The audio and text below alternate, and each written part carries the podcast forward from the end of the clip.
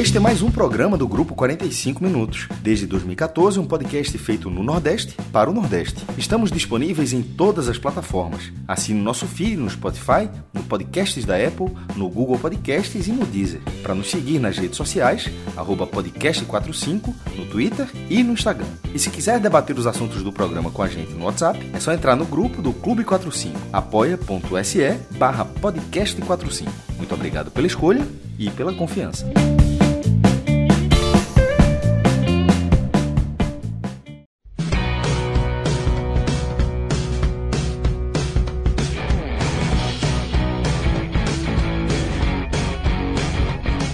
Boa noite, galera. Começando mais um telecast na área. Eu, Thiago Minhoca, aqui na apresentação, ao lado de Lula Bonfim e Pedro Pereira nos comentários. E também aqui na, na parte técnica, Rodrigo. Rodrigo é, Carvalho, né? Carvalho? Nunca sei o nome desses rapazes. Eu nunca sei o sobrenome. É, Rodrigo Carvalho. Rodrigo Carvalho aqui na, na parte técnica, na edição. E também Danilo. Puta, é difícil demais. Danilo, alguma coisa. Cara, eu não consigo lembrar o sobrenome da galera, eu só conheço pelo primeiro nome. Tipo, eu outra vez eu falei, como é Lula? Lula o quê, pô? Lula Pereira, Lula. Fique tranquilo, meu. Oi, Você é brasileiro. Lula, brasileiro Pereira, outros Mas tudo do- bem, quem já tá aqui faz tempo já nome, sabe quem é Danilo. Danilo é aquele cara que tem mó cara de. É melhor deixar pra lá. É, mas enfim, Danilo também tá na edição aqui, vai transformar esse conteúdo que quem está vendo aqui de vídeo em conteúdo de áudio. Se você tiver, no, tiver acompanhando em áudio, você pode acompanhar também esse conteúdo na versão do YouTube, também tem na Twitch. Você pode se inscrever lá. O pessoal da, da Twitch também que reclama muito que a gente não dá vazão. Você pode também se inscrever lá, dar o nosso o sub, né, para o nosso canal, que também a gente agradece demais. Então vamos abordar essa derrota do Bahia fora de casa contra a Ponte Preta. Mais um resultado negativo, Pedro, e um resultado, como a gente estava conversando aqui, né, antes de começar oficialmente a live, um resultado que ao longo do jogo foi se desenhando, sabe, aquele, aquele resultado que não ia dar certo hoje, né? Não ia ter um, sabe, uma situação. Acho até que algumas trocas também de, de Anderson não fez melhorar a equipe, né? Coisas que a gente já vinha falando há um tempo aqui da questão da titularidade de, de Goulart. Ele acabou colocando Igor Torres, que não é, não é bem um jogador para resolver partidas e tal. E aí, depois do 2 a 0 né? Dois gols de cabeça. Teve participação ali direta, né? Assim, teve ali a, a, a presença de Luiz Henrique nas duas jogadas. Matheus Bahia, né? Eu lembro na live passada, muitos torcedores ficaram preocupados, né? com a ausência dele para esse duelo. E aí a gente viu essa derrota por 2 a 0 Então eu queria que você falasse um pouco do que você enxergou no jogo, do que você olhou das escolhas de Anderson, se você acha que teria é, feito algo diferente a ponto da equipe talvez ter um desempenho melhor jogando lá contra a Ponte. A Ponte é bom até lembrar, né? A Ponte vem numa uma boa sequência, principalmente em casa, uma boa sequência de vitórias. E aí mais uma vitória confirma hoje. Então, boa noite, Pedro. Fique à vontade. Boa noite, Minhoca, Lula, Rodrigo, Danilo, todo mundo que está acompanhando a gente.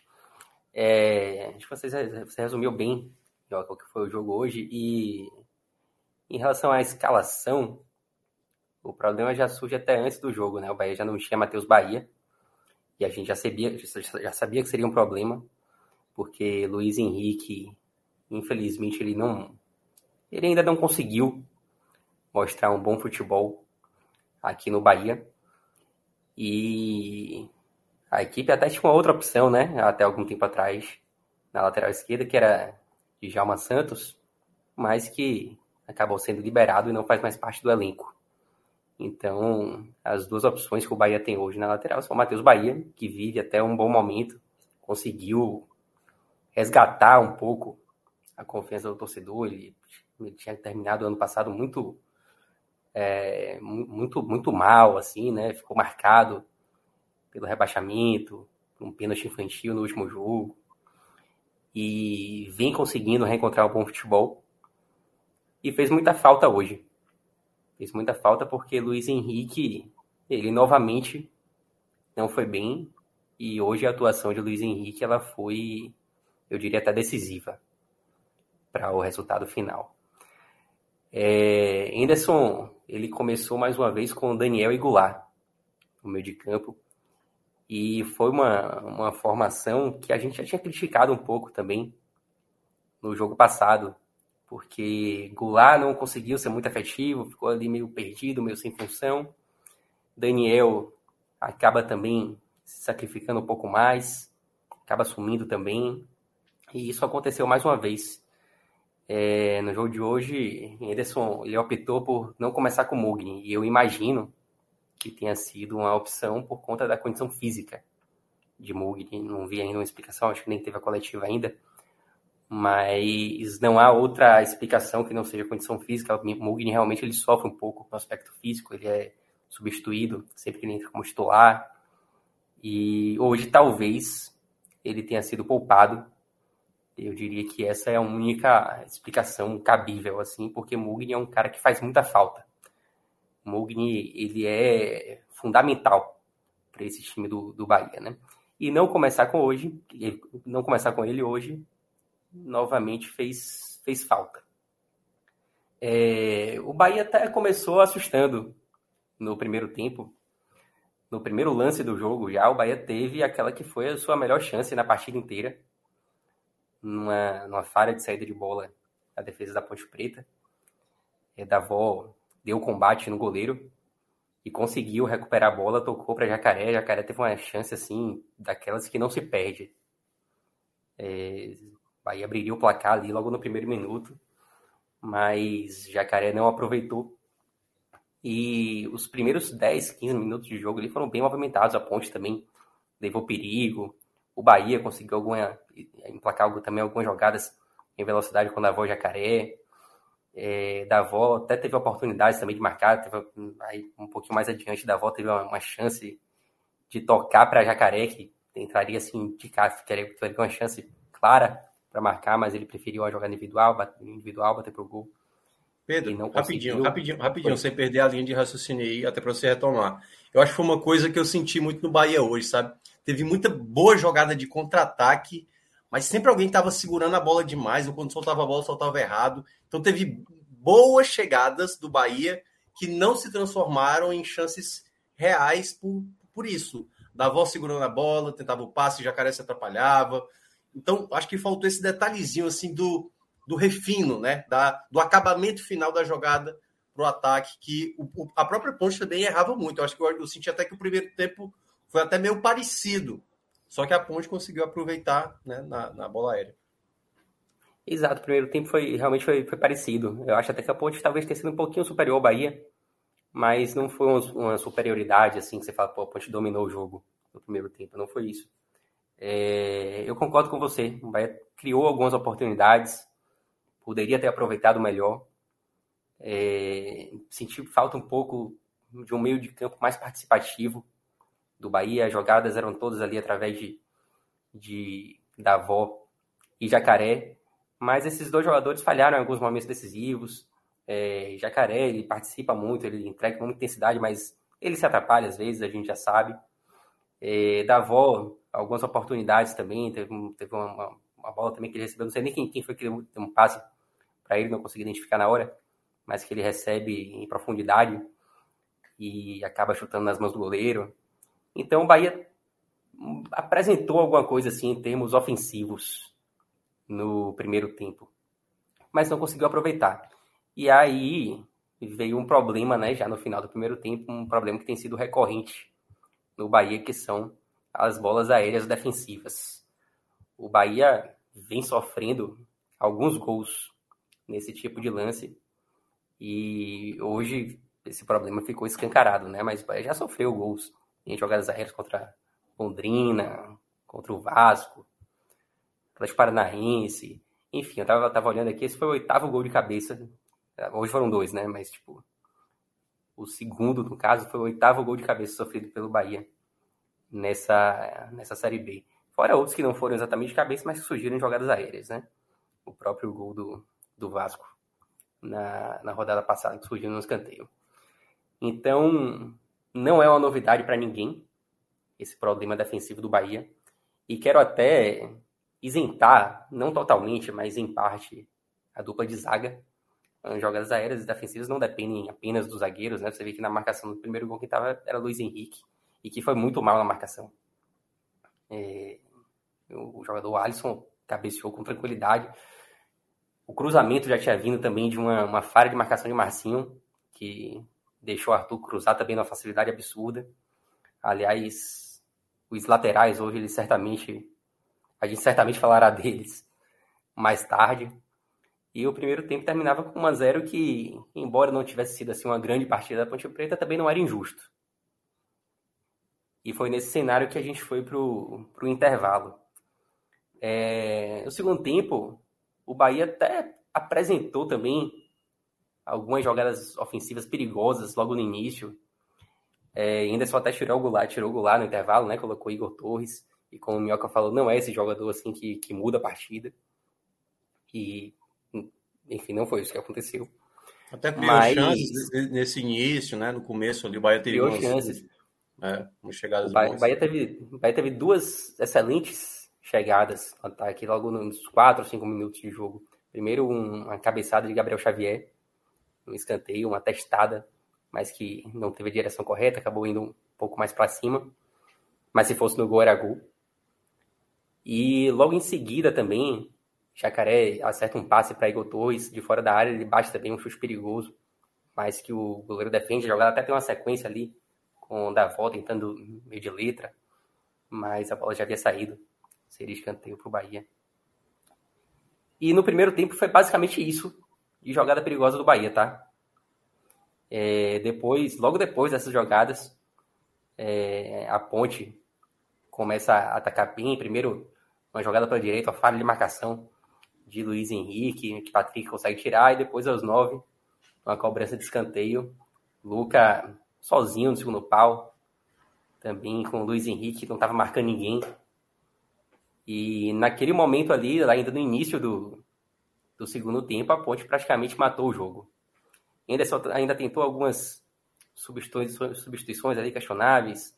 Mugni entrou no Gajacaré, Marco Antônio Daniel, ele tirou o Luiz Henrique, o Luiz Henrique já tinha levado cartão amarelo, o falou que só faltou ele ser expulso, ele só não foi expulso porque ele foi substituído, tá? É, porque estava tomando um calor forte ali na, no lado direito de ataque da ponte.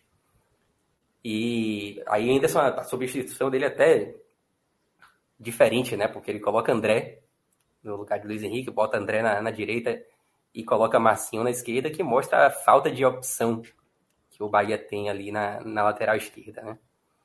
Mas enfim, não deu certo, o Bahia praticamente não criou absolutamente nada no, no segundo tempo. Foi aquele jogo que praticamente morreu depois do, do segundo gol da ponte.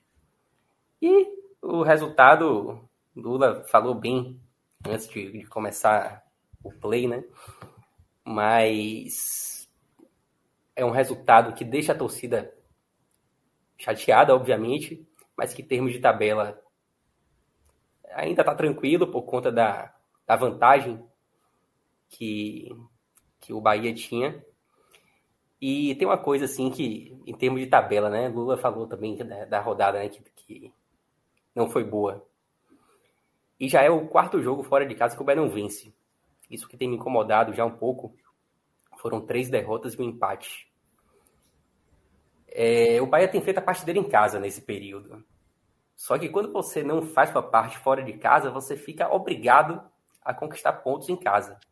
E aí a gente vai para um jogo contra o Tombense, em que o Bahia vai ter que vencer, se quiser manter essa tranquilidade que tem hoje de, de pontuação. Mas a gente pode falar disso mais para frente. Uhum. É, pois é. E aí, é, Lula, uma coisa que, que o Pedro acabou de falar, né? Uma coisa que eu acho que é um pouco, está sendo um pouco a lógica dessa série B.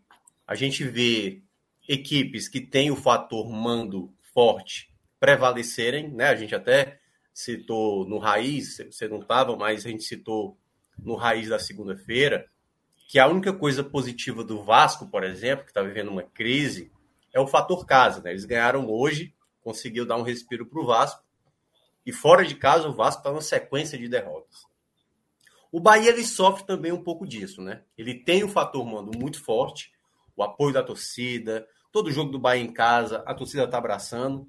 Mas fora de casa, a gente não vê o Bahia ser tão competitivo. É, um, é quase como se o Bahia descesse o sarrafo dele e jogasse no nível como se ele tivesse no meio de uma tabela ali, no oitavo lugar, sabe?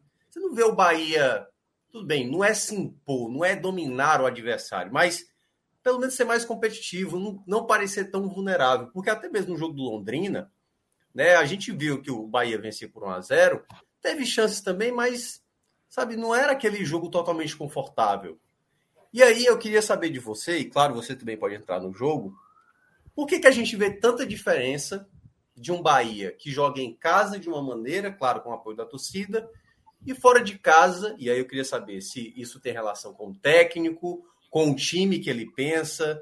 Você acha que o Bahia poderia ser o, ter uma, uma outra formação, uma outra postura, uma, enfim, outros atletas deveriam ser pensados para um, uma característica de jogo diferente, já que você não está jogando em casa.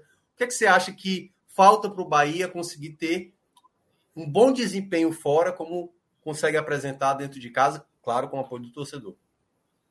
A origem disso, Minhoca, a gente tem falado aqui no, no, no 45 Minutos há algum tempo já, que é a questão da mentalidade dentro do Bahia, né? O, me incomoda o, o, o, Bahia achar que não tem é, necessidade de vencer os jogos fora de casa.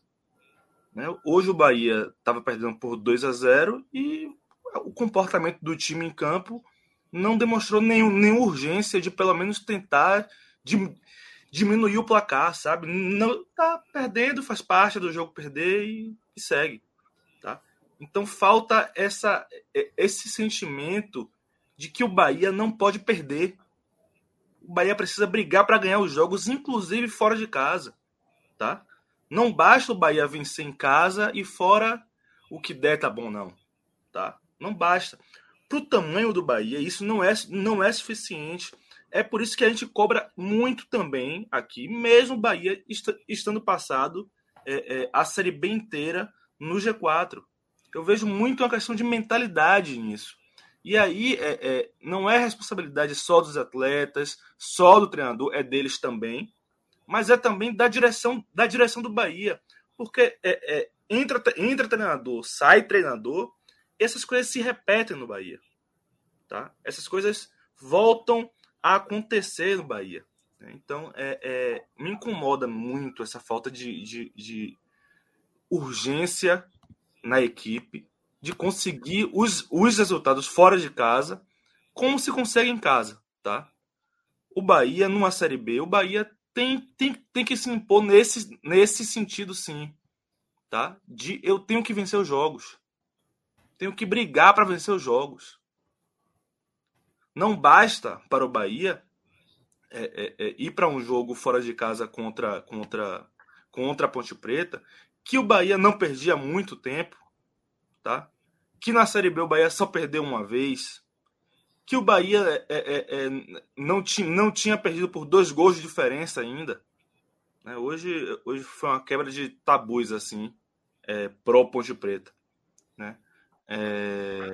E a torcida do Bahia não, não aceita, não engole. E o Bahia, como instituição, não deveria engolir também. Tá? Não deveria engolir também. É, mas falando um pouco é, é, é mais do time em campo. E eu concordo muito com, com, com a análise que, que Pedro fez. Já me incomodou desde o início na escalação.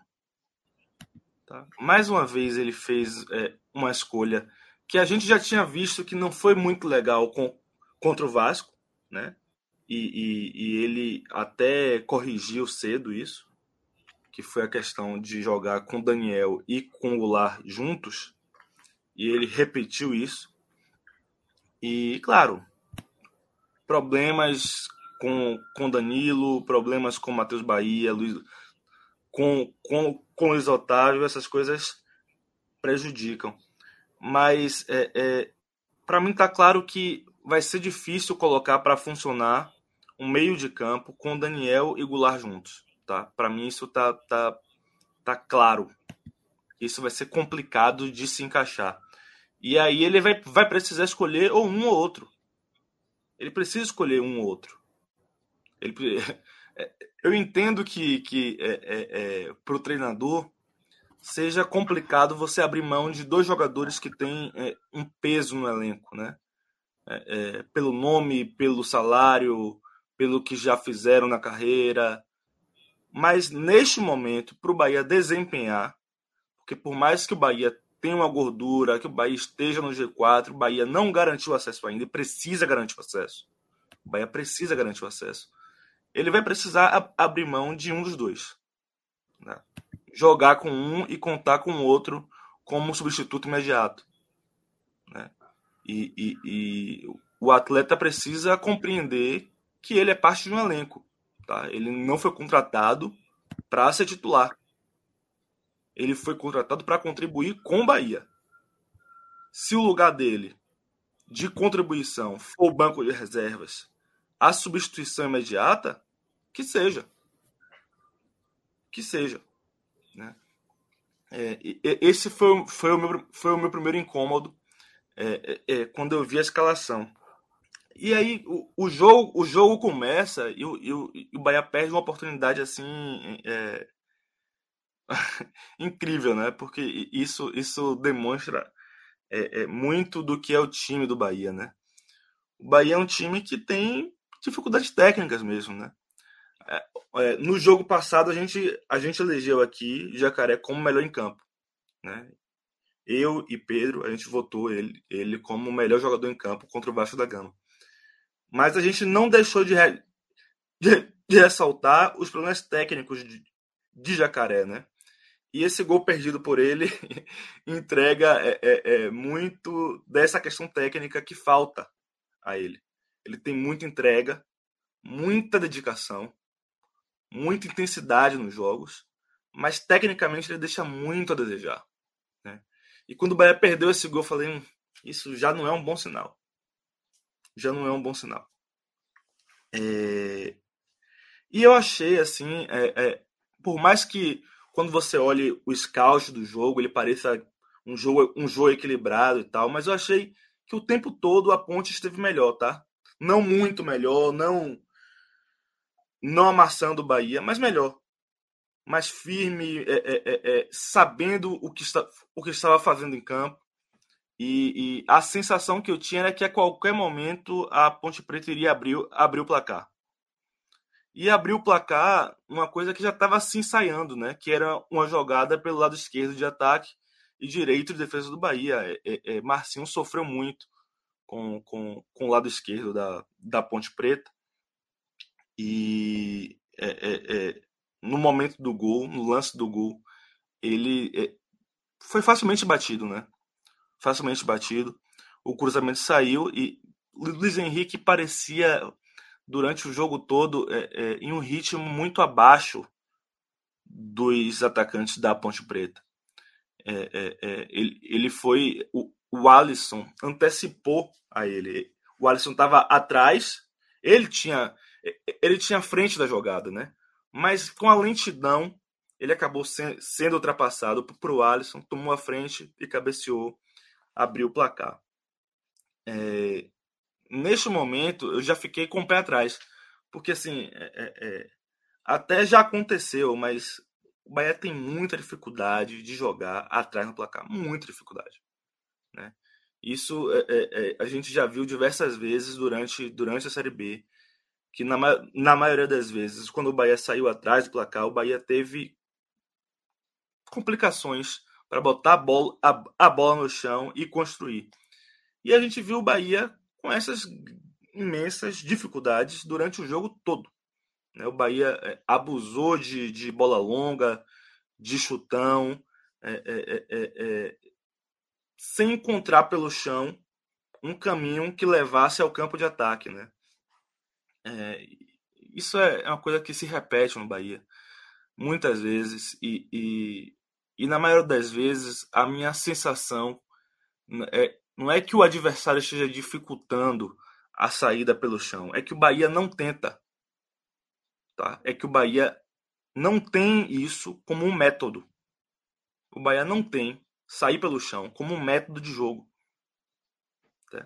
E isso me incomoda bastante, porque o Bahia já provou, e, e eu trago sempre o exemplo do jogo contra o Guarani em Campinas. Né? O Bahia passou o jogo todo dando, dando chutão porque estava ganhando de, de 1 a 0 e tal. E quando, e quando o Bahia botou a bola no chão a primeira vez no segundo tempo, o Bahia fez, fez o segundo gol. E depois botou a bola no chão de novo, quase fez o terceiro. Né? Então o Bahia tem condições de colocar a bola, a bola no chão e jogar sim. Tem condições. É preciso querer e ser orientado para isso. Tá? Porque se o treinador não orientar nesse sentido, né, as coisas não vão acontecer. É... E no segundo tempo, o Bahia voltou num ritmo que até eu fiquei assim na expectativa né, de, de do Bahia conseguir um empate primeiro e, e, e quem sabe, quem sabe a, a virada. Mas o futebol é, brasileiro hoje em dia, e especialmente essa, é, a, a Série B, ela não perdoa você é, ter chances e não matar o jogo. Né? Não, não tem como. É muito equilibrado. E quando você tem aquele espaço, aquele, aquela oportunidade, você não pode desperdiçar. Porque o seu adversário, em breve, vai ter alguma para matar o jogo. E foi o que aconteceu é, é, um lance de, de escanteio. A ponte do segundo tempo não teve é, é o novo, mesmo. E de novo, né, Lula? De novo, mais um escanteio. Já tinha sido assim contra o Londrina, né? Acho que o do Vasco também, não foi? Uma jogada de escanteio? Sim, sim foi.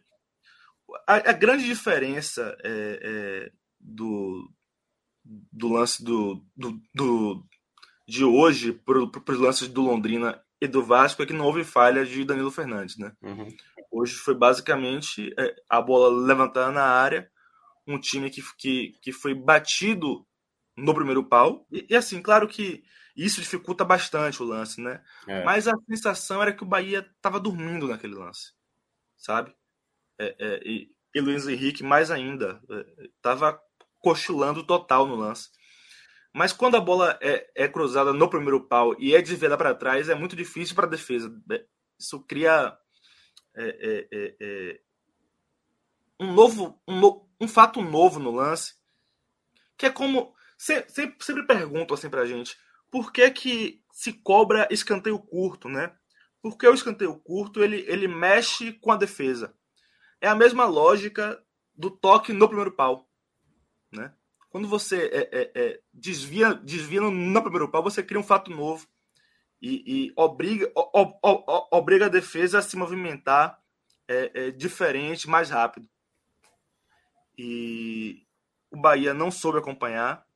Luiz Henrique estava dormindo e o Bahia tomou o segundo gol. Depois disso, assim, algumas mudanças no Bahia é, é, que me parecem atabalhoadas, sabe? Não, não, não consigo ver, ver uma lógica é, é clara em, algumas mudanças de Anderson. E, e o time não, não respondeu mesmo, tá? Depois disso, o jogo ficou meio morno mesmo. O Bahia não, não conseguiu pressionar a Ponte Preta, que, que é o mínimo que, que a gente exige, né? Porque você, você está perdendo, perder, eu acho que até é do jogo mas você precisa se indignar com isso e conseguir é, é, é, pressionar o adversário para tentar diminuir o placar, talvez empatar o jogo. O Bahia não conseguiu isso em momento nenhum. Né? Apertar a Ponte Preta no campo de defesa. Né? É, é, é, pelo, pelo contrário, eu achei, eu achei que o Bahia conseguiu fazer isso melhor antes de tomar o segundo gol do que depois de tomar o segundo gol. Né? E, no geral, mais uma atuação ruim do Bahia, não, não, é, uma, não é uma surpresa. É, é, fora de casa tem sido mais regular ainda. O Bahia joga mal. E, e eu já disse aqui outras vezes que eu não espero, não espero para esse ano uma grande evolução nesse, nesse sentido, tá? É, é, o que eu espero é que o Bahia com, com, continue conquistando pontos fora de casa, da forma como conquistou, por exemplo, diante do Brusque. Que, que, que, que o Bahia não fez uma grande partida, mas nas mínimas oportunidades que teve, o Bahia conseguiu marcar e vencer o jogo. Né? É, é isso que a gente pode esperar dessa equipe do, do Bahia com, comandada por, por Anderson, né? Mas é, é grande, grande evolução tática, o Bahia é, é, é, saber o que fazer com a bola durante o jogo, eu acho que a gente não vai ver esse ano é, durante essa Série B. eu acho que no todo, no todo da competição, a situação do Bahia ainda é tranquila, tá? Ainda é tranquila. O Bahia, apesar de uma, de, uma, de uma rodada ruim, o Bahia perdeu, adversários venceram. Bahia segue ainda é, é, de boa no G4, mas não pode vacilar. O Bahia ainda tem uma sequência de jogos de, difícil pela frente e vencer em casa agora passa a ser uma obrigação, né? É o que Pedro falou. Quando você não ganha fora de casa, você se obriga a vencer o próximo jogo em casa. Né? Isso, isso torna-se uma necessidade. É, é, mais do que é, é, é ser importante. É fundamental vencer para que o Bahia se mantenha com a tranquilidade rumo ao acesso. Aliás, Pedro, isso aí foi uma coisa que, digamos, é um pouco a tônica dessa Série B do Bahia, né? O Bahia, quando começou a Série A, desculpa, a Série B, né? Série A daqui a pouco daqui a alguns meses, quem sabe, né? É, começou dessa maneira. Muito bem em casa, não tão bem fora, né? Ali na época do, do Guto. Aí depois, o que, o que pesou para Guto sair foi exatamente já não aproveitar tão bem o, o, o mando, né? Começou a perder em casa, deixou escapar ponto. E isso gerou um efeito problema na, naquele momento. Então, Anderson, a cada jogo que passa, é o fator jogo em casa que tem dado, obviamente, esse respiro. Porque, assim, todo jogo do Bahia, fora de casa, a gente vem aqui, a gente vai conversar, tipo, os problemas do Bahia. Aí depois, jogo em casa do Bahia. Não, o Bahia criou muitas chances. A Série B não é um nível tão alto, mas por isso que o Bahia se mantém no G4 e tudo mais. Então, o nosso discurso ele vai se repetindo a cada jogo, dentro de casa, fora de casa, dentro de casa, fora de casa. E aí eu fico me perguntando, por conta do calendário que a gente teve essa semana, né? Foi jogo no final de semana, jogou no domingo, jogou hoje e joga no sábado. Eu fico me perguntando, aqui eu vou fazer uma provocação para você. Você acha que teria sido melhor para Anderson até mesmo guardar algumas peças no jogo de hoje? Até mesmo para pensar, não, vou garantir o meu jogo ali em casa, o jogo do sábado, o jogo contra a Tombense, até porque é um, um concorrente direto, né? A Ponte não é bem um concorrente direto.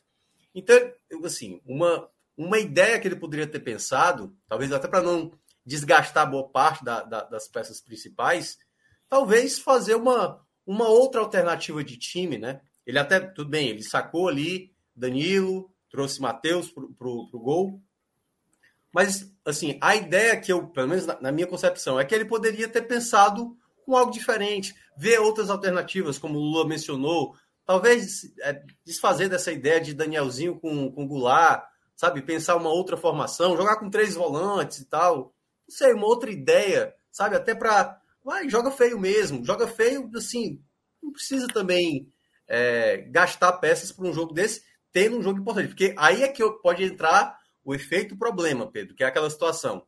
Se já não vence o Tom Bense, aí essa derrota para a ponte já se torna sabe? Aquela coisa. E se os adversários começam a vencer, aí já se torna um problema. Então, o que, é que você acha que é, o Bahia poderia né, também equilibrar né, nessa questão, principalmente o calendário, quando tem jogos assim, final de semana, meio de semana e final de semana, e principalmente com essa ideia do desempenho fora de um outro time, de uma outra formação, que Anderson poderia pensar para a equipe em meio a esses jogos, principalmente fora de casa, né? Que a gente não vê o Bahia, até mesmo tendo uma folga, não se soltar mais, às vezes até jogar com menos responsabilidade, assim, ter um direito, entre aspas, de errar, né, de ousar, como até teve gente colocando aqui no chat, que falta isso para Enderson. É, eu, eu, concordo que ele poderia ter ousado mais. É, senti falta, sinto falta, por exemplo, de uma formação que Anderson utilizou em determinado momento do campeonato, que foi a formação de três zagueiros. Hoje poderia ter sido um jogo para utilizar essa formação. É, em relação a, a, poupar peças por conta do, do calendário apertado, eu até, eu até entendo que o, o, calendário tenha sido apertado nessa semana, mas eu quero lembrar que antes do jogo do Vasco, o Bahia não jogava há 12 dias. Então, não vejo nem a necessidade de poupar atletas. Mas ousar mais, eu concordo. Eu acho que poderia ter utilizado esse jogo para tentar alguma coisa diferente, não repetir o erro que foi já no jogo contra o Vasco, de ter escalado Goulart ao lado de Daniel. É, claro que algumas peças específicas, às vezes, elas precisam ser poupadas. É o, é caso de Mugni. Para mim, Mugni hoje foi poupado. É, sim, sim, sim, verdade. Danilo Fernandes, pela imagem, me parece que a contusão foi um pouco séria. Ele se machucou um pouquinho antes do, do jogo, ali no aquecimento. A escalação chegou a ser divulgada com ele, inclusive. E a imagem me preocupou um pouco. Até porque Klaus. Eu, eu sei que o Danilo tem falhado nos últimos jogos, mas eu acho o Danilo superior a Klaus, assim, sabe? E Teixeira também, com problema de lesão também já mais longo. Talvez essa, essa posição de goleiro se torne um problema para essa reta final. E, em relação a, a, resultados fora de casa, você lembrou bem, né? A, queda de, de gols se dá quando os resultados em casa param, param de ocorrer. O Bahia perde duas partidas seguidas. Na, e, na curiosamente, naquela sequência teve resultados bons fora, né? Isso, que, o Bahia tinha vencido o Operário. Ali, né? É. O Bahia tinha vencido o Operário fora de casa. O Bahia é engraçado, né? Porque o Bahia até começou a Série B relativamente bem fora de casa. Ganhou do Náutico naquele jogo Pô, ativo, jogo, né? Que Borel foi expulso. Fez o gol e foi expulso com 10 minutos. É, depois empatou contra o CSA. Fora de casa também. E aí depois vieram algumas derrotas uhum. em sequência e com um futebol bem, bem abaixo. Derrota do Trituano. Até, até algumas vitórias, né, Pedro? Tinha, eu lembro que a gente falou também aqui teve algumas vitórias fora de casa que era assim, era o resultado foi bom, o desempenho já não, tinha, já não era legal. Verdade. Pois é. E nessa sequência aí, tipo, o Bahia até venceu o Operário, né, por 1 a 0 sem jogar um futebol brilhante. Mas o Bahia tinha perdido pro, pro Ituano jogando mal, jogando péssimo até eu diria. Perdeu pro Vasco, talvez numa, numa partida ali que o Bahia tenha apresentado alguma coisa positiva, Aí não fez uma partida, não fez uma partida terrível nessa derrota para o Vasco São Januário. Perdeu para o Tom Benz. Perdeu pro Tom Na Benz, época o Tom Benz era lanterna então. Isso, o Benz era lanterna, não tinha ganhado de ninguém, ainda acho que tinha empatado, se não todos, mas quase todos os jogos. É. E foi uma derrota também muito ruim do Bahia. Tipo, o Bahia não fez absolutamente nada nesse jogo contra o Tom Benz. Aí depois os resultados em casa param de ocorrer, Guta demitido. E agora a gente já vem na sequência de três jogos também, aliás, quatro jogos já, sem vencer fora, com três derrotas. É isso que a gente está falando. A, o jogo contra o Tomense, o Bahia perde o direito de falhar. O Bahia precisa vencer esse jogo, até porque a gente está vivendo um momento do campeonato agora que não tinha ocorrido ainda.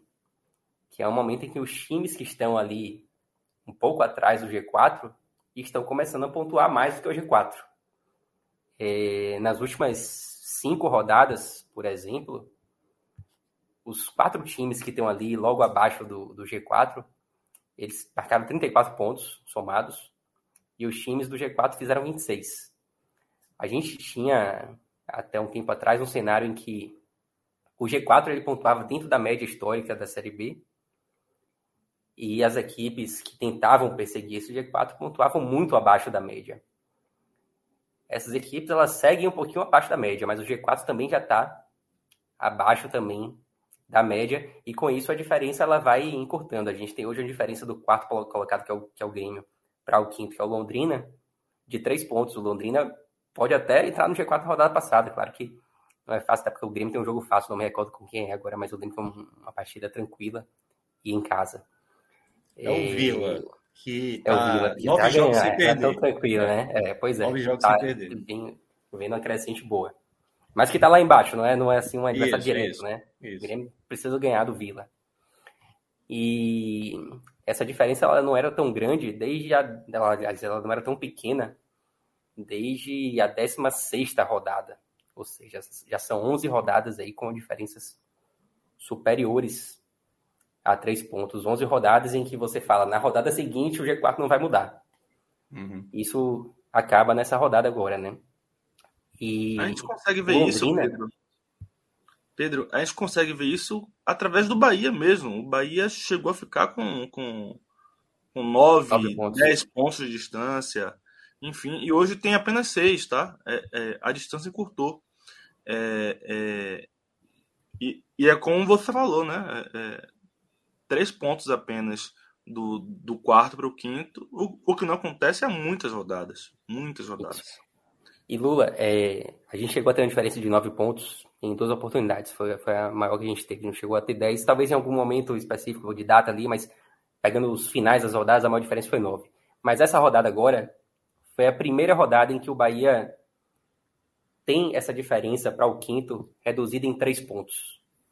Três pontos, é, tipo, a diferença meio que despinca, né? De nove para seis, claro que ainda tem uma, uma margem boa mas o Bahia ainda não tinha passado por isso em uma única rodada no, no campeonato.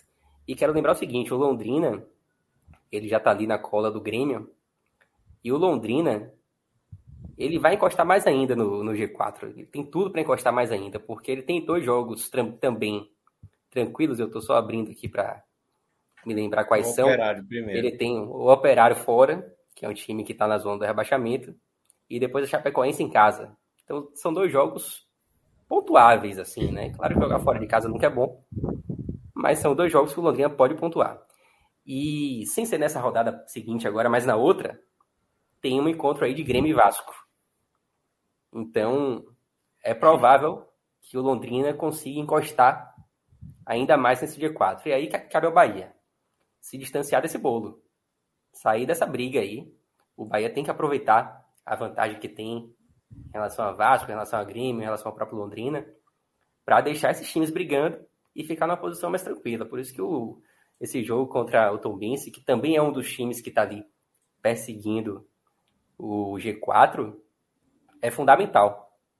O Bahia não vem ganhando fora de casa, precisa mostrar em casa que quer subir com uma certa tranquilidade. E o Bahia tem, tem jogos assim. Esse jogo do Tombense, embora seja em casa, não é um jogo tão fácil e aí depois vem dois jogos fora, né? Esse uma esporte. Então, sequência é. chata e que o Bahia vai ter que se ligar e ainda bem que ainda há uma gordura que dá um certo conforto. Mas é. também não, não dá para dizer que tá tranquila, tranquilaço, não. Lula, a gente, tem uma... a gente poderia estar tá tranquilaço se a gente não tomasse aquele gol nos acréscimos pro Londrina, né? A distância Sim, que hoje é de, é de três pontos seria seria de 9. Né? Então, é, é, aquele vacilo ali. É, é, é, é. a vantagem para o Londrina, né? É, no caso, para o quinto não seria porque o esporte passaria a ser o quinto, né? Então seria de 8. O, o, Lula, tem, tem essa questão aí, essa próxima rodada, ela é uma rodada que, assim, o, o Bahia precisa de novo tranquilizar o ambiente, né? Ou seja, vencer o jogo do Tom Benz. Porque a gente vai ter o Grêmio joga em casa, o Bahia joga em casa, o Vasco joga fora, Londrina joga fora, Esporte joga fora e Tombense, no caso enfrenta o Bahia, também é visitante. Dessas equipes que eu citei, é, o Londrina é que vem melhor fora de casa. E vai ter um duelo local, né? Contra o, a, o Operário, que também é paranaense. O Operário também está desesperado para sair dessa situação. E a Tombense, que é o adversário, o, o Tombense, né, que é, é menino, né, não é menina, o Tombense é, não tem um bom desempenho dentro, aliás, fora de casa.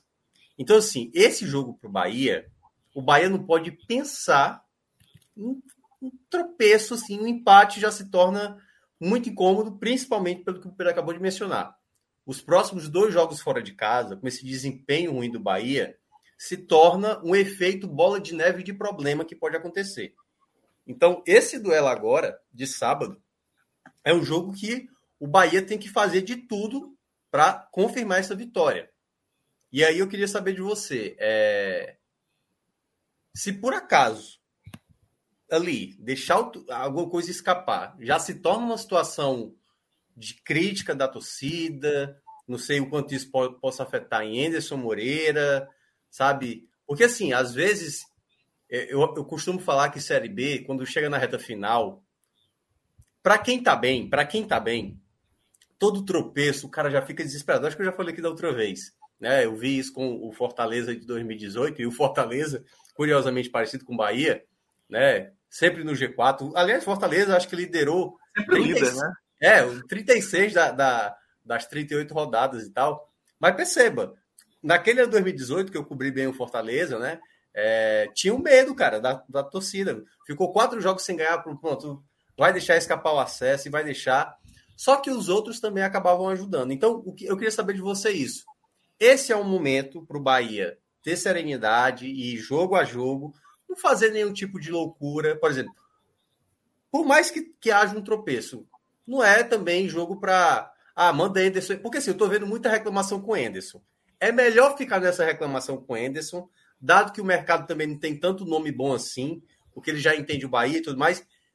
Vai engolindo, vai engolindo esse sapo aí com o Anderson, mesmo com algumas escolhas e tudo mais, mesmo tendo um possível tropeço diante do, do, do Tom Benz no, no sábado?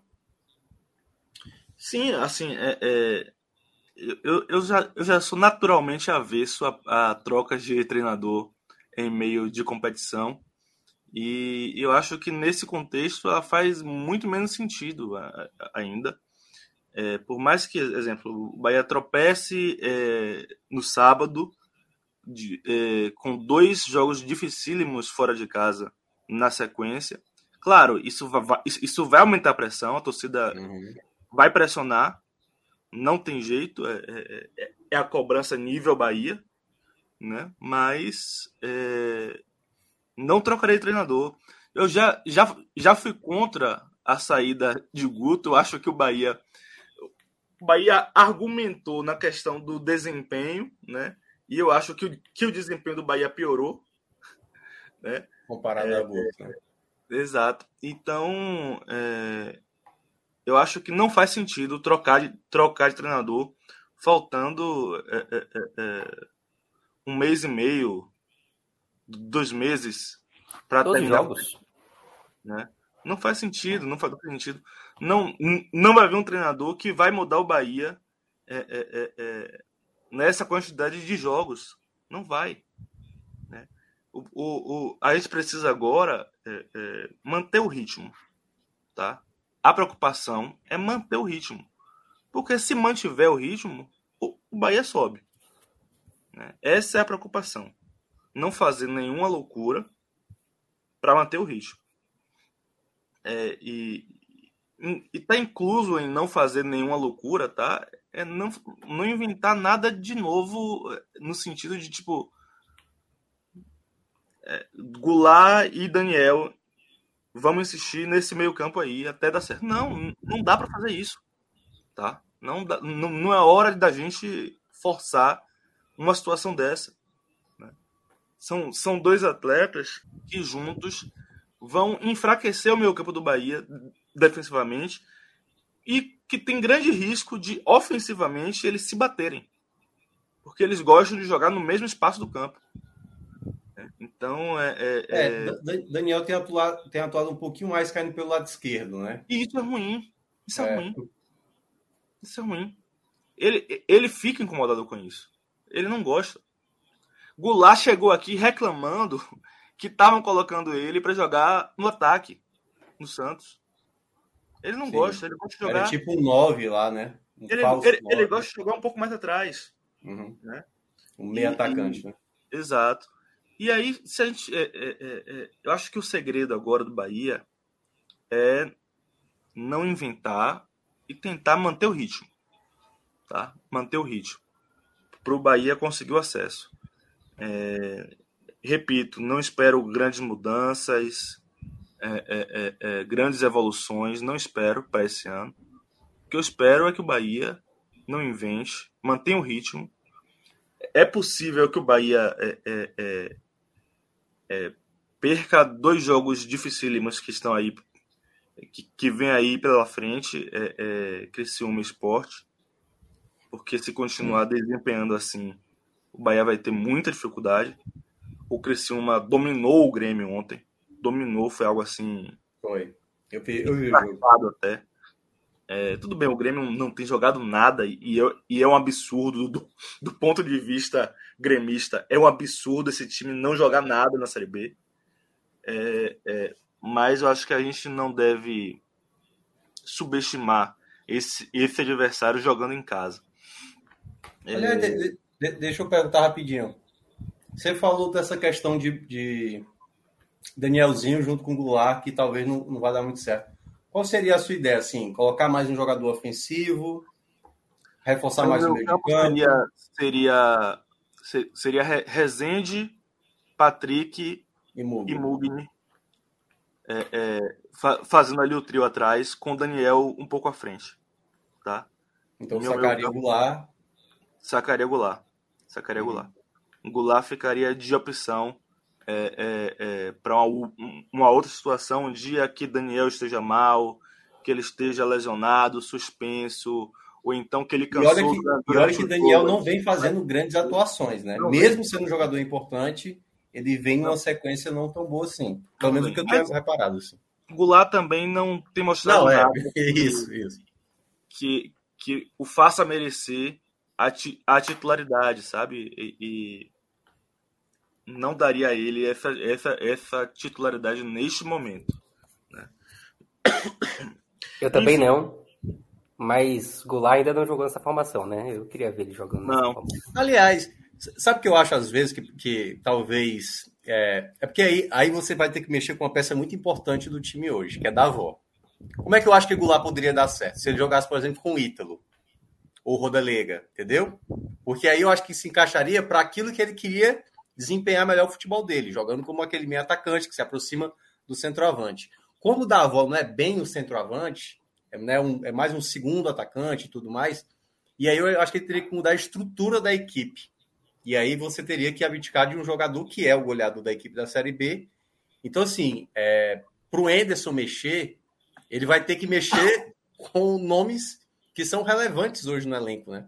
E, e e da avó já tá também, já vivendo de novo uma seca, né? Da avó, às vezes, tem horas que, tipo assim, bota de novo no banco para ver se ele volta, sai do banco para fazer o gol, porque o homem geralmente é, é assim.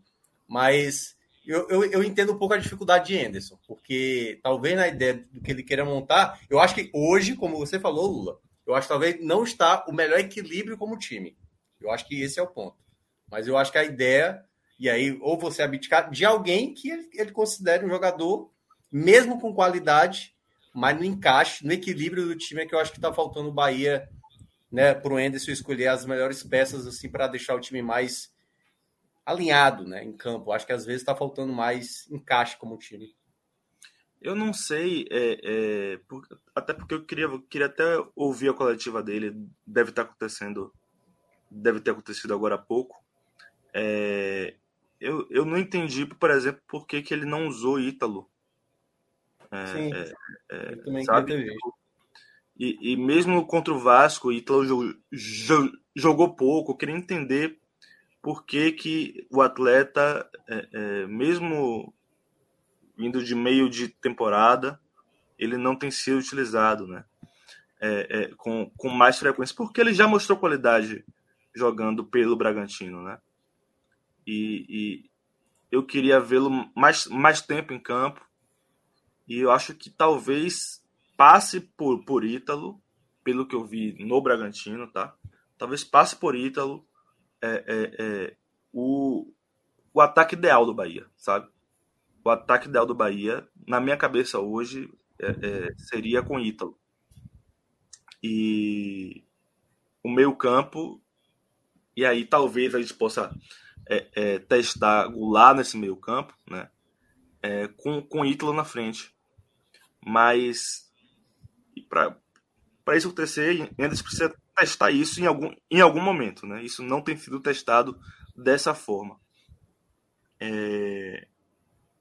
Mas assim, eu, eu não diria que neste momento, mesmo com o Bahia é, desem, desempenhando mal fora de casa, e até dentro de casa às vezes, eu não diria neste, neste momento que o Bahia esteja é, é, a perigo, não. Repito, apesar da, da, da distância ter encurtado, da sequência ser perigosa, eu acho que o Bahia ainda está em um momento, é, é, é, é, numa situação de uma certa tranquilidade no G4. Não só pela distância de seis pontos, mas também por terem dois times abaixo que ainda vão se enfrentar. Tá? Então, é, é, é existe uma tendência de um deles ficar um pouco para trás. Né? É... E claro, fundamental para o Bahia vencer, vencer sábado.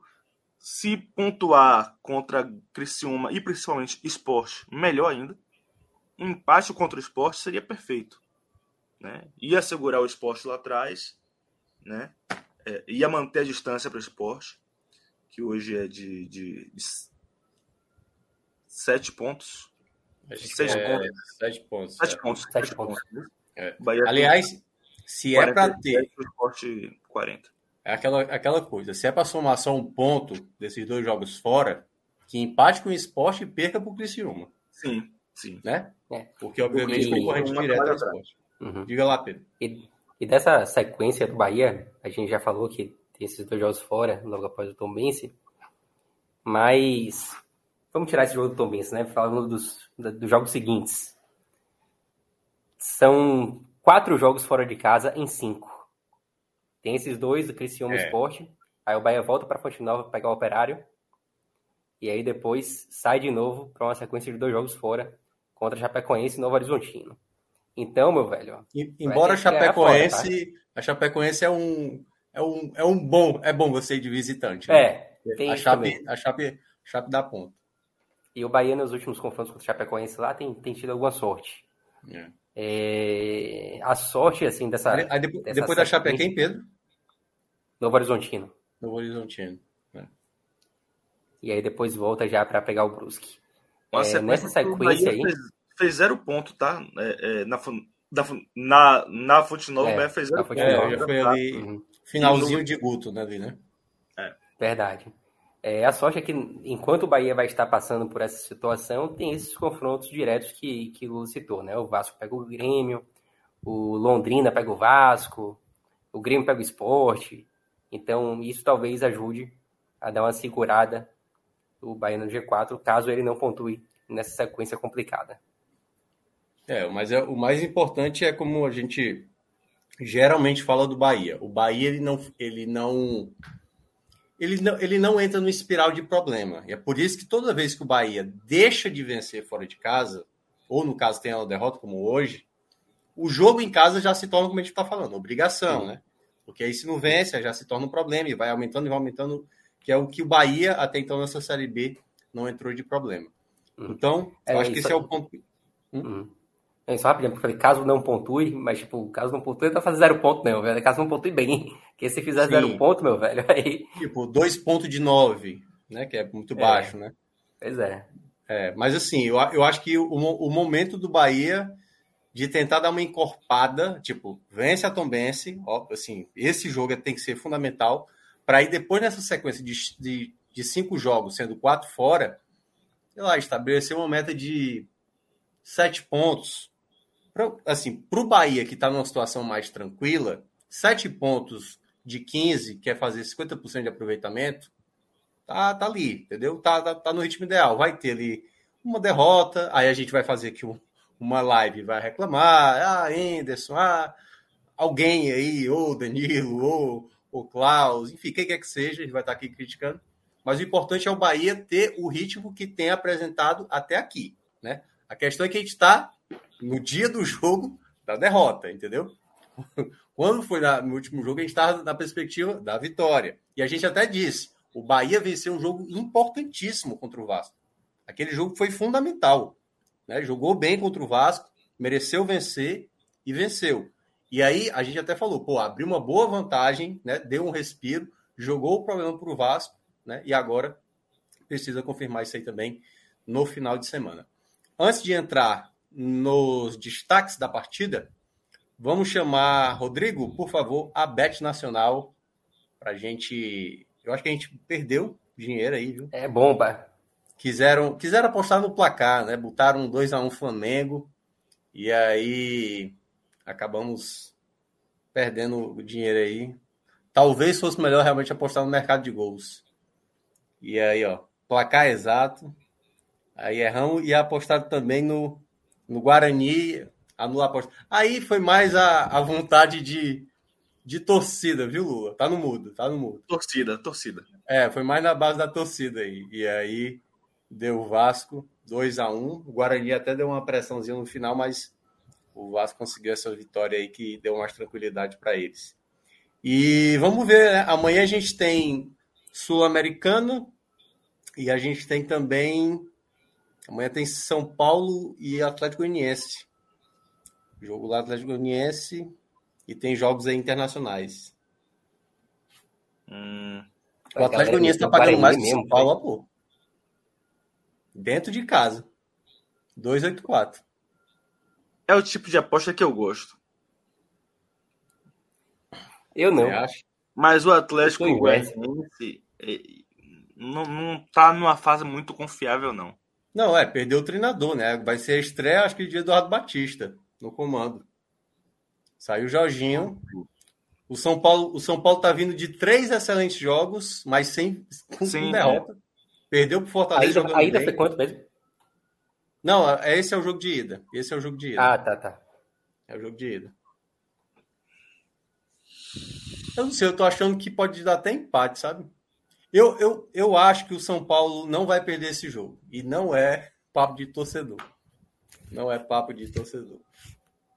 A impressão que eu tenho é que oÃo Paulo não vai perder. Então acho que empata ou dá São Paulo nesse jogo aí. Então vai. vai Empa- é, confia aí. do- Mas tá, Do tá esse empate 1,39. do Paulo Tá, tá muito baixinho. É, tá baixinha, né? E você não Muito quer, e você não quer fazer a, a combinada, né, Lula? Eu não gosto muito, não, mas se é, se é combinado Não, a não, você. Não, se tiver alguma coisa boa aí, a gente pode até fazer uma combinação. Então volta pra ver aí. Vou, volto lá pra, pra gente ver se, Pior se que te- algum- te- teve alguns jogos hoje que dava para ter feito uma combinação boa, tipo Manchester City, dava para ter colocado, dava para ter colocado Liverpool, PSG. Aí tudo jogaram hoje, aí ficou mais complicado. Rapaz, Olha aí. Acho que na Itália deve ter um jogo grande aí. Se eu não me engano. Itália. Itália. Atalanta, Atalanta Torino, Torino. né? Bologna e Sa- Salernitana. Atalanta é bem favorito nesse duelo aí. Talvez, talvez valha fazer a, a, a dupla com essa Atalanta. Pronto, fechou. Tá beleza. Eu, eu tô achando também esse Não, mas United. não, é Atalanta- não, calma. É. Não é Atlético, não. É Atalanta e São Paulo empate. Eu, É. eu acho que também é uma boa Manchester United, viu? Contra o Leicester. Não confio. Sério? Não confio. Eu acho que o Leicester tá muito, começou muito mal o inglês, viu? O United, o United, Tá o bom. United é o tamanhaca, mas. É isso. É, vou pegar a questão aí, United. Mas- Mas... Deixa aí, deixa, deixa aí que tá bom. Eu não confio. Presentinho no- lá. É, eu não, eu não vou forçar, não. Então. Não vamos fazer esse, esse bingo, não. Dupla tá bom. Beleza, beleza. Então vamos de quanto aí? 20? É, Vintinho basicamente só. vai dobrar o valor. Só para apostar mesmo, né? Para Fred também não reclamar que a gente perdeu muito dinheiro. Se perdeu, perdeu 20 conto aí. Os caras botam- os caras apostaram no Guarani, pô. A nossa aí. a- as, as nossas apostas de domingo, eu acho que, que deram certo, não foi não? Sim, exatamente. É. Não, na segunda-feira aqui no Raiz, eu, aí eu tava comemorando e eles falaram assim: não eu quase nada. Eu falei: a gente tá numa sequência de mais de duas semanas sem ganhar nada, pô. É a gente que precisa reclamar de Fred. Não é Fred Sim, que tem que reclamar da Com gente. certeza. Ele matou outra onça. Eu, eu salvei uma onça dele de segunda para terça. Ele ia apostar assim, na cabeça no Palmeiras. Eu falei, peraí, pô, não vamos não, vamos não. Vamos apostar o menos de um e meio aí. Aí deu só um gol e a gente ganhou também é, no mercado de gols de Atlético Paranaense e Palmeiras. Senão teria, teríamos perdido uma onça com o Fred Figueiredo. Excelente aposta para um jogo entre, entre Abel Ferreira e Filipão.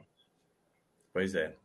Mas é isso, galera. A Bet Nacional aí, a Bet dos brasileiros. Você usa o nosso código podcast45, você ganha lá o seu bônus e faz suas apostas.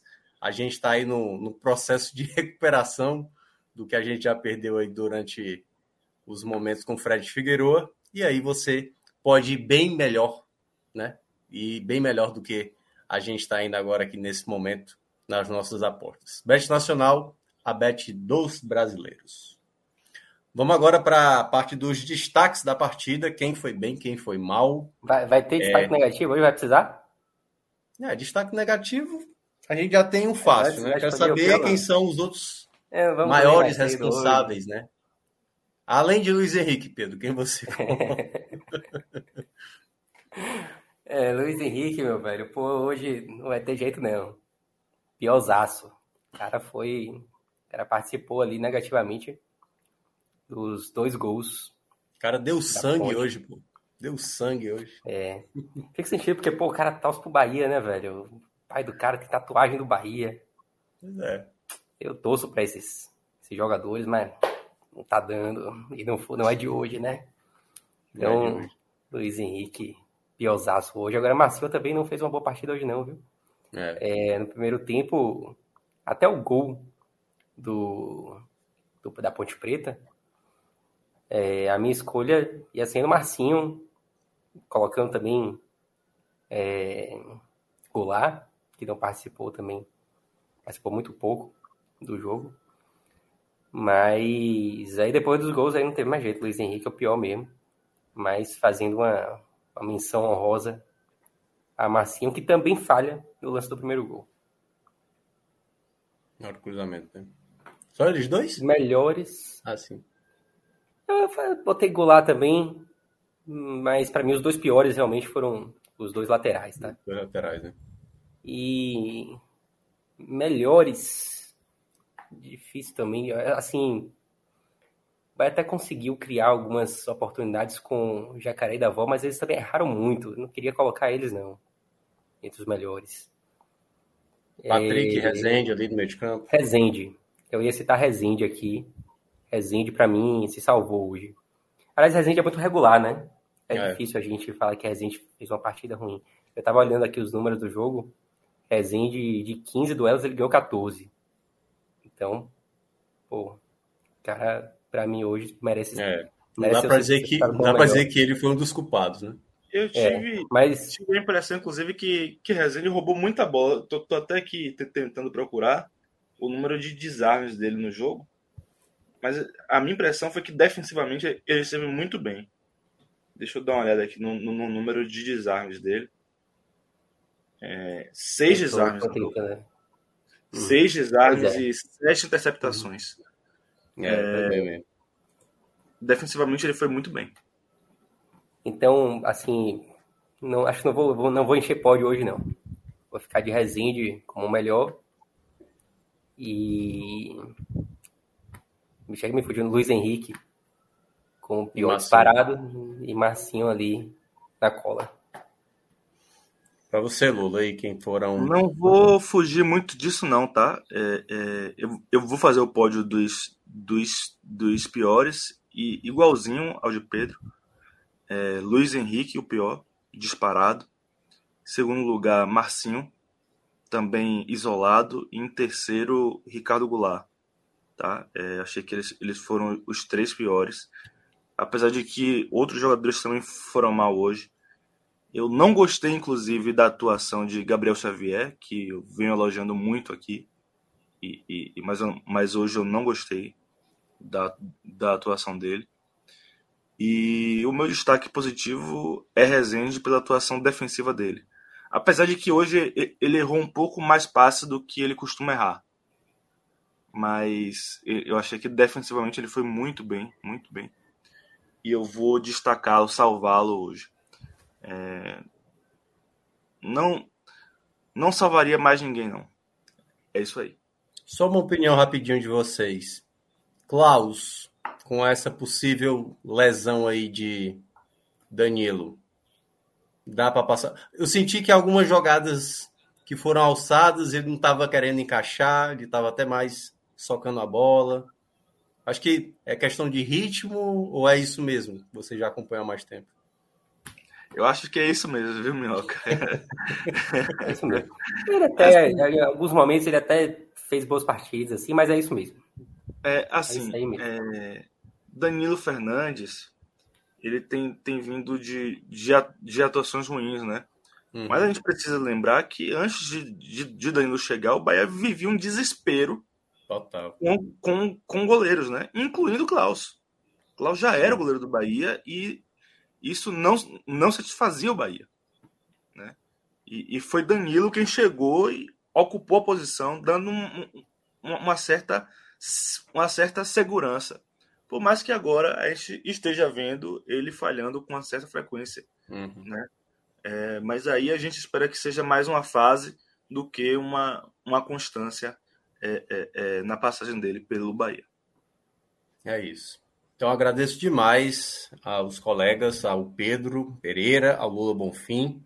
A gente vai chegando mais um, uma, uma um, mais um final aqui de telecast dessa derrota do Bahia fora de casa para Ponte Preta, 2 a 0 o Bahia agora se prepara para receber o Tombense no sábado, o jogo na Fonte Nova, perspectiva também de casa cheia. Agradecer também. 35 mil vendidos, tá? Já tem é, 30, é, 35 mil. Casa cheia, enfim, para o jogo, assim, com certeza vai ser mais uma vez uma festa da torcida. É, Agradecer também o pessoal da técnica. A torcida tem que ir. É. Agradecer também o pessoal da técnica, né? A a Rodrigo Carvalho, né, que agora eu lembrei de sobrenome, e a Danilo Melo, ele que é parente de Sheila Melo, para quem não sabe, não brincadeira. Mas agradecer também a Danilo Melo, que também esteve aqui na edição desse programa, e a todos vocês, lembrando, aquele que não deixou like, por favor, contribua, é o que a gente pede para vocês. Claro, quem quiser se inscrever no canal, fique à vontade e também compartilhe esse conteúdo se você achar bom é, para compartilhar para alguém, para algum amigo e tal, para algum conhecido seu. Então, muitíssimo obrigado a todos, boa noite e a gente se encontra no próximo. Valeu!